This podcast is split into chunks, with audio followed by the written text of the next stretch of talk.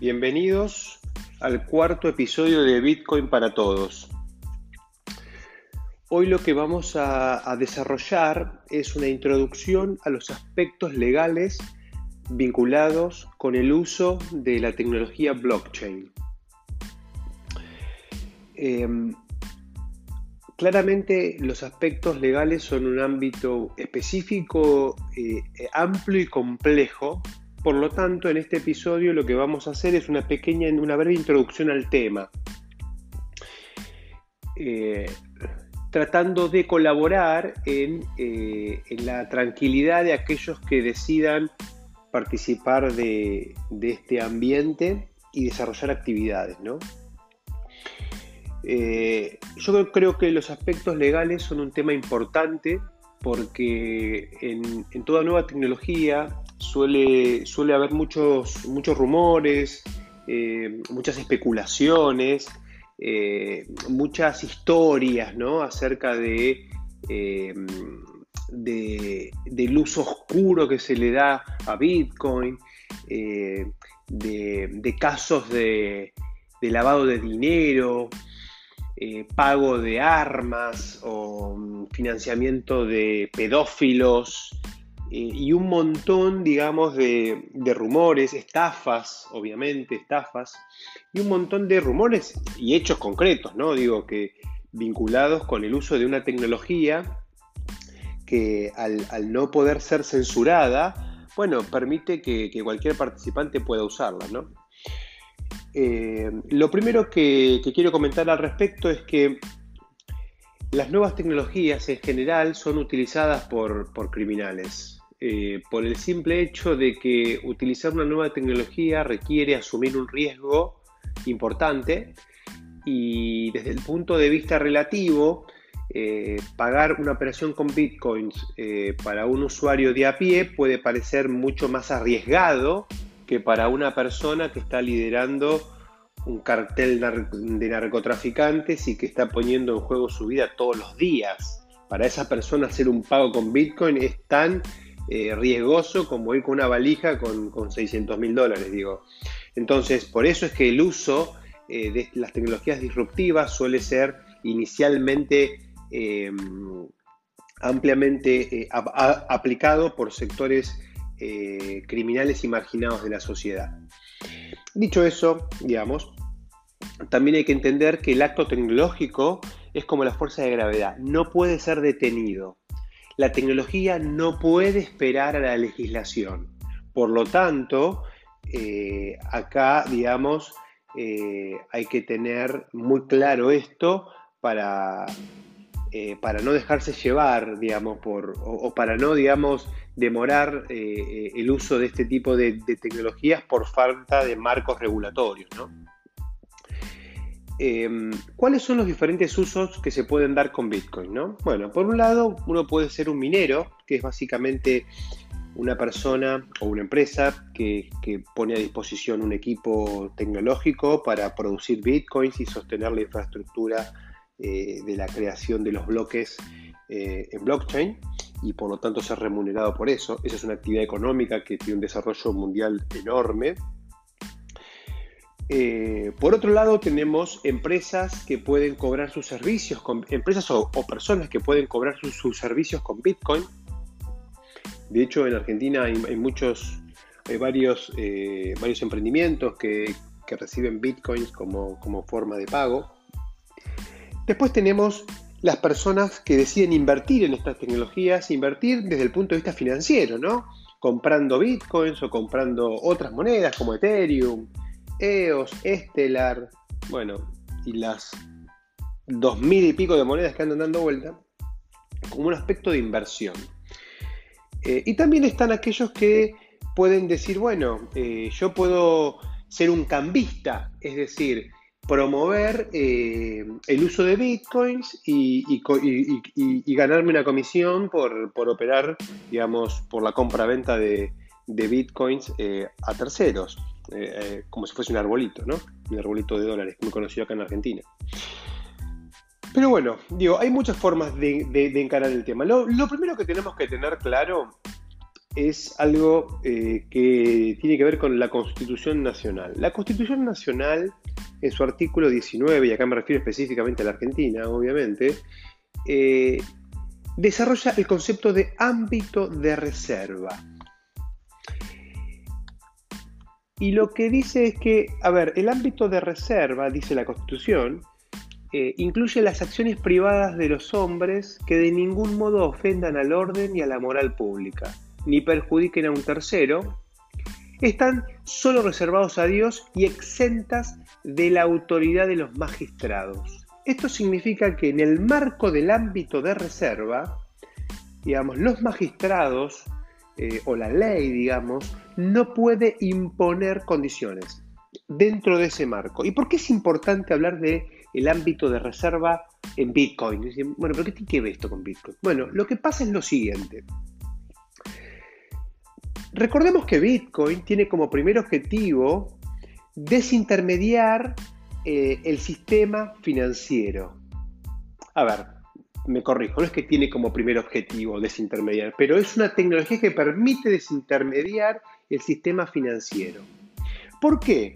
Porque yo en realidad para tener dinero en el sistema financiero, dinero digital me refiero, tengo que estar de alta en un banco, tengo que tener una cuenta, tengo que em, eh, suscribirme, digamos, a, la legalidad que requieren ese tipo de infraestructuras financieras.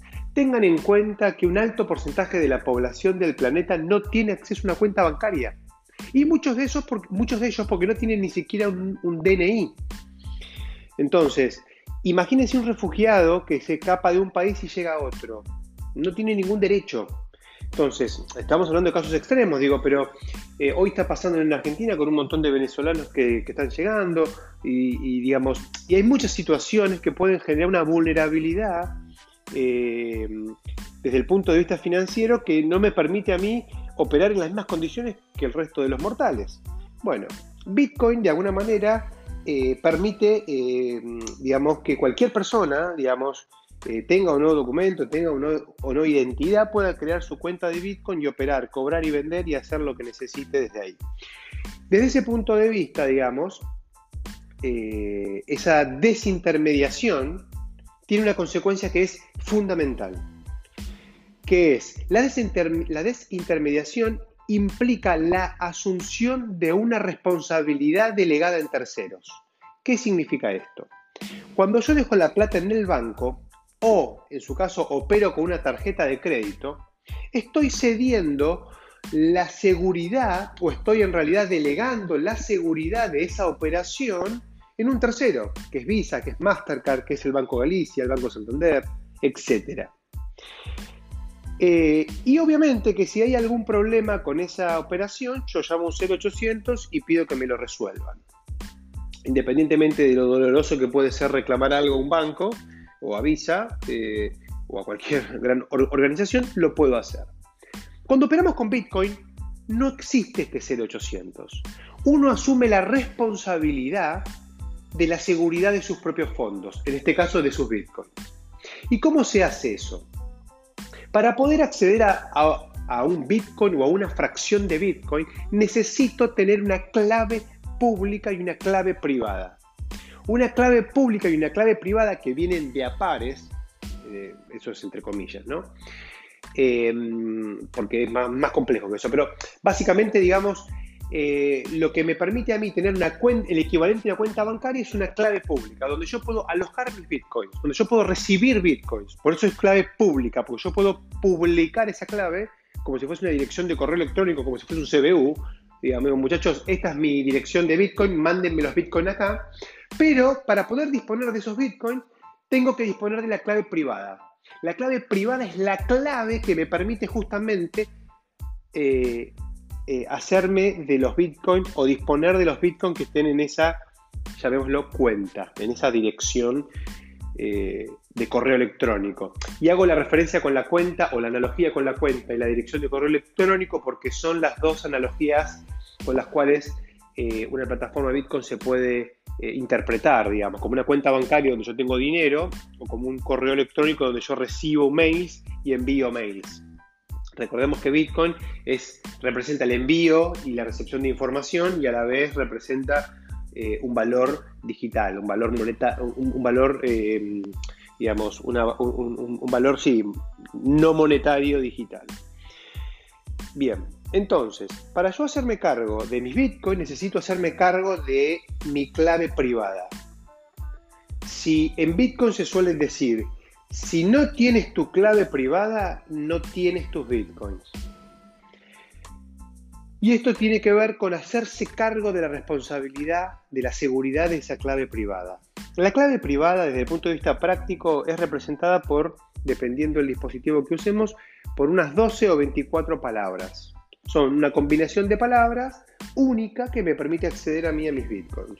Cada vez que yo creo una dirección eh, para alojar bitcoins, em, creo una clave privada. Y esa clave privada, eh, que se traduce en 12 palabras, yo la tengo que anotar en un papel o, guardar en algún lugar segura, para, porque si yo pierdo esa clave privada, puedo perder mis bitcoins. Y una vez que pierdo mis bitcoins, los pierdo para siempre. Entonces, lo importante acá, y a lo que voy con toda esta vuelta que estoy dando, es que esas 12 palabras que son la real propiedad de los bitcoins, o sea, digamos, entendamos que los bitcoins son esas 12 palabras, vamos a pensarlo así, esas 12 palabras entran en el ámbito de reserva, porque son mías. Son 12 palabras que yo tengo anotaditas en un papel o en varios y que las sé yo nomás. Entonces están en mi ámbito de reserva. Y no hay ningún juez que pueda obligarme a mí a entregar esas 12 palabras en una corte y decir, entregue sus bitcoins. Entregue sus bitcoins significa entregue las 12 palabras. Pero las 12 palabras resulta que están en el ámbito de mi conciencia y por lo tanto están en el ámbito de reserva. Eh, bueno, esto como punto de, de partida, ¿no? Porque hay toda una, idea de que, mm, de que, bueno, de que, bueno, ¿qué, pasa si tengo mis bitcoins y, viene un juez o viene la ley y me dice, mira, Diego, ¿de dónde sacaste los bitcoins? Entregalos a la justicia. Bueno, no me pueden obligar a hacer eso, porque la única forma de entregar esos bitcoins es entregando las 12 palabras. Y para entregar las 12 palabras tienen que acceder a mi ámbito de reserva. Y eso está protegido por la Constitución Nacional. Dicho esto, y ahora ya yendo a aspectos más específicos, también podemos asociar la eh, tenencia eh, eh, digamos, de Bitcoin como, como el derecho de propiedad, digamos, como bajo el, bajo el paraguas del derecho de la propiedad. O sea, ahí tenemos otro paradigma, no paradigma, otro, mm, otro conjunto de normativas que nos permiten interpretar qué derechos tengo sobre Bitcoin, ¿no? Bueno, es muy similar a los derechos que tengo sobre la propiedad de cualquier bien, porque los Bitcoins son un bien.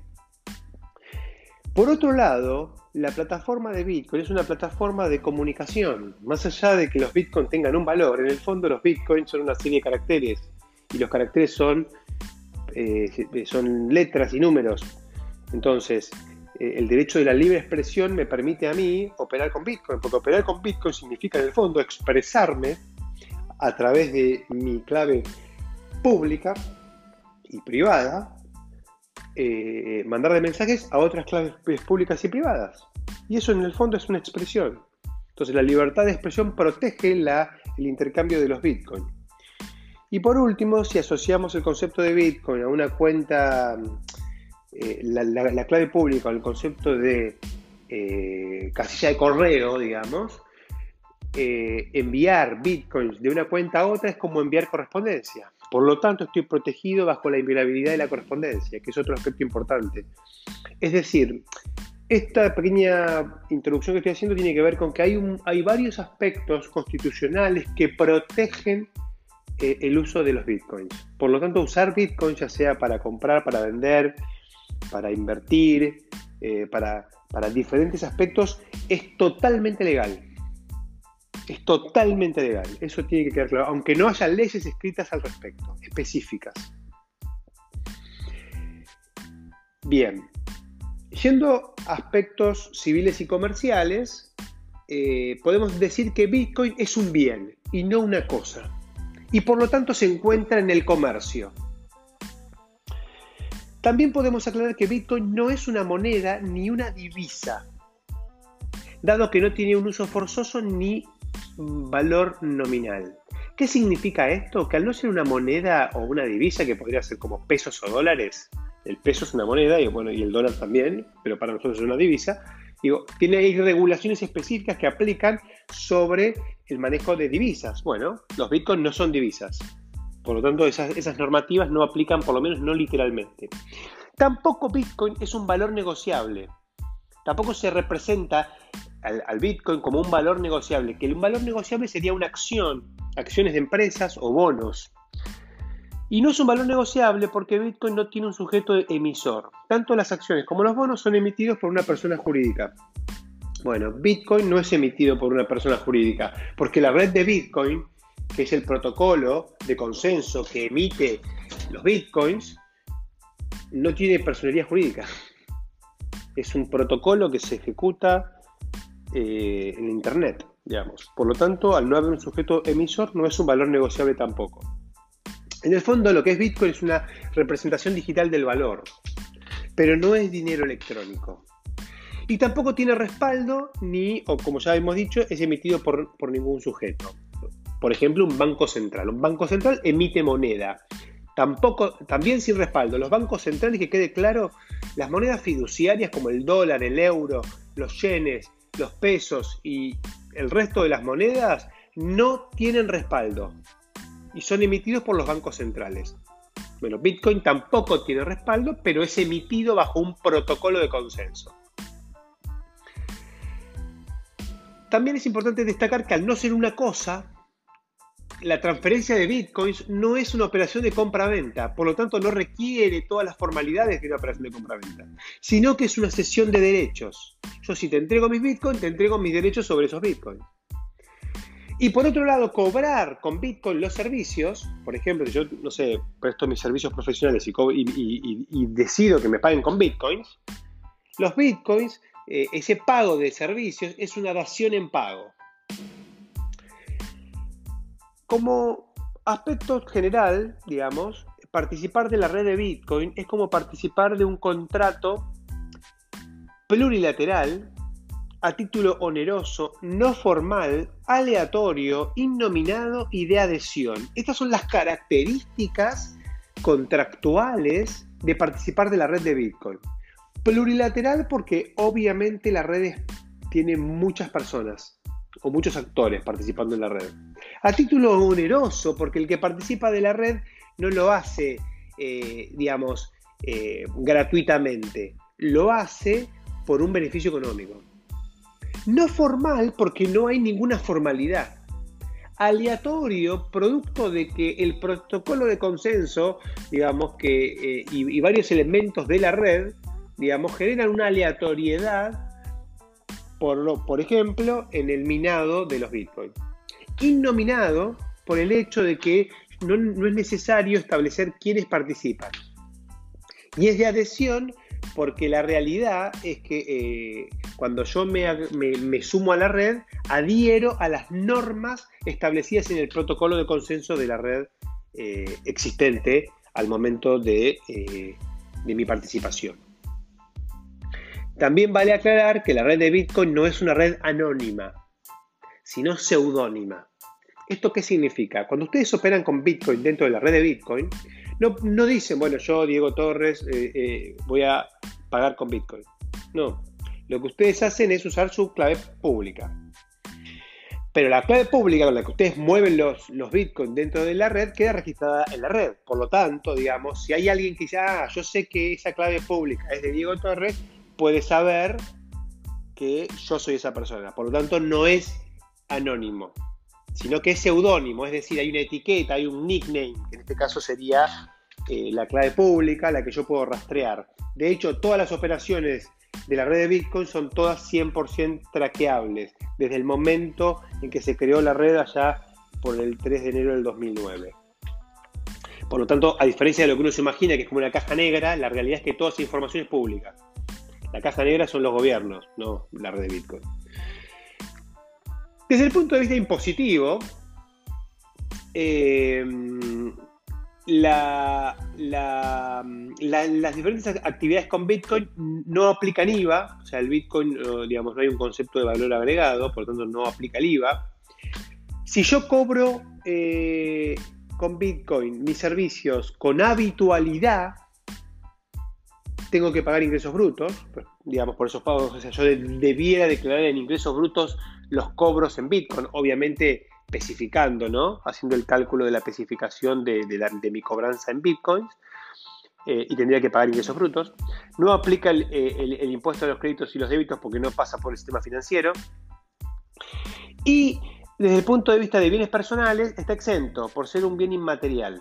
Así que eso está bueno porque si ustedes compran bitcoins y ese bitcoin sube de valor, eh, ustedes no pagarían impuestos a los bienes personales por tener esos bitcoins. Pero sí pagarían impuestos a las ganancias por el resultado por tenencia. Y acá sí hay algo que es interesante. Bitcoin es una moneda que desde sus orígenes arrancó valiendo centavos de dólar y eh, actualmente hoy, 22 eh, de junio, está cerca de los 11 mil dólares cada Bitcoin. Em, si yo hubiera comprado Bitcoin, y no lo hice, ¿no? Ojalá lo hubiera hecho, Bitcoins a 100 dólares, eh, hoy tendría si hubiese comprado un Bitcoin a 100 dólares, hoy tendría 11 mil dólares. Por lo tanto, tuviese tenido una ganancia de eh, 10.900 dólares. Esa ganancia tributa impuesto a las ganancias en la medida en que yo paso el Bitcoin, lo paso a una moneda fiduciaria o de curso legal. Si yo tengo los Bitcoins y no los paso a pesos, no pago nada pago cuando los paso a pesos. Ahora, si yo tengo esos bitcoins, supongamos que en lugar de haber comprado un bitcoin a 100 dólares, yo hubiera comprado 10 bitcoins. Por lo tanto, hubiera invertido 1000 dólares. 10 bitcoins hoy equivaldrían a 110 mil dólares. Si yo con esos 10 bitcoins me compro una casa y el que me vende un departamento o un auto, yo le pago con bitcoins, no tengo que pagar impuestos a las ganancias porque eso sería un trueque. No paso por moneda de curso legal. Obviamente muchos me dicen, bueno, digo, pero ¿quién te va a aceptar bitcoins? Bueno, eh, quédate tranquilo que los incentivos económicos van a hacer que, de a poco ese tipo de, operaciones puedan aparecer, porque el que cobra los bitcoins se da vuelta y lo pasa a pesos en el momento, en el mismo momento, o sea que no hay ningún riesgo. Y desde el punto de vista de ganancia mínima presunta se evalúan al costo.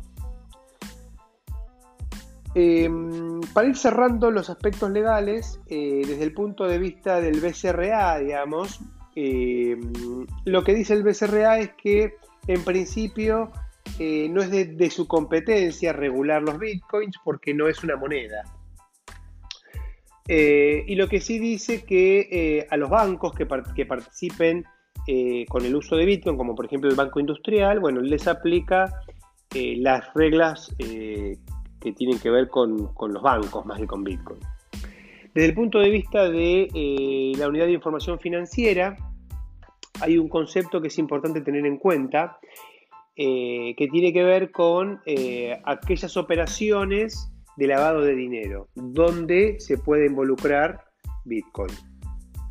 Si ustedes realizan una operación en Bitcoins por más de 300 mil pesos, tienen que estar eh, aplicando las políticas de conoce a tu cliente. Es decir, tenés que saber quién es la persona con la cual vos estás operando esa cantidad de dinero eh, equivalente, ¿no? De dinero equivalente. O sea que si hoy vos uno compra o vende un Bitcoin, tendría que saber a quién se lo está comprando o a quién se lo está vendiendo, para no quedar pegado en una operación de lavado de dinero. Hay una persona, un Bitcoiner de los inicios, que hizo una operación por unos, mm, ahora no me acuerdo el, importe, pero digamos 50 mil dólares con bitcoins y resultó ser que era un mexicano que pagaba como un 25% por encima del, valor del bitcoin y, esta persona obviamente que operó para ganarse esa diferencia y resultó ser que, ese, que esa persona que compró los bitcoins era parte de una red de narcotraficantes que fue detectada de la cual fue detectada una operación eh, de envío de drogas a España y esta persona que operó con los bitcoins terminó siendo detenida y entiendo que hasta el día de hoy está detenida por lavado, eh, en este caso por narcotráfico. Eh, y la verdad es que esta persona no tenía nada que ver, pero la verdad es que eh, si vos participás con montos importantes, quedás expuesto, así que eso hay que tenerlo en cuenta, digamos. Y más o menos eso es lo que tenía para decirles en términos de aspectos legales. Espero poder hacer mi próximo episodio con una frecuencia más, más corta, porque este cuarto episodio me tomó varios meses, estuve muy ocupado. Pero bueno, eh, voy a ir eh, sacando releases de otros eh, episodios, hablando también de otras monedas, hablando un poquito de cómo, se, cómo invertir en Bitcoin, cuáles son los riesgos financieros, cómo ejecutar una operación, aspectos también más operativos. Pero eso quedará para, para otra oportunidad. Muchas gracias.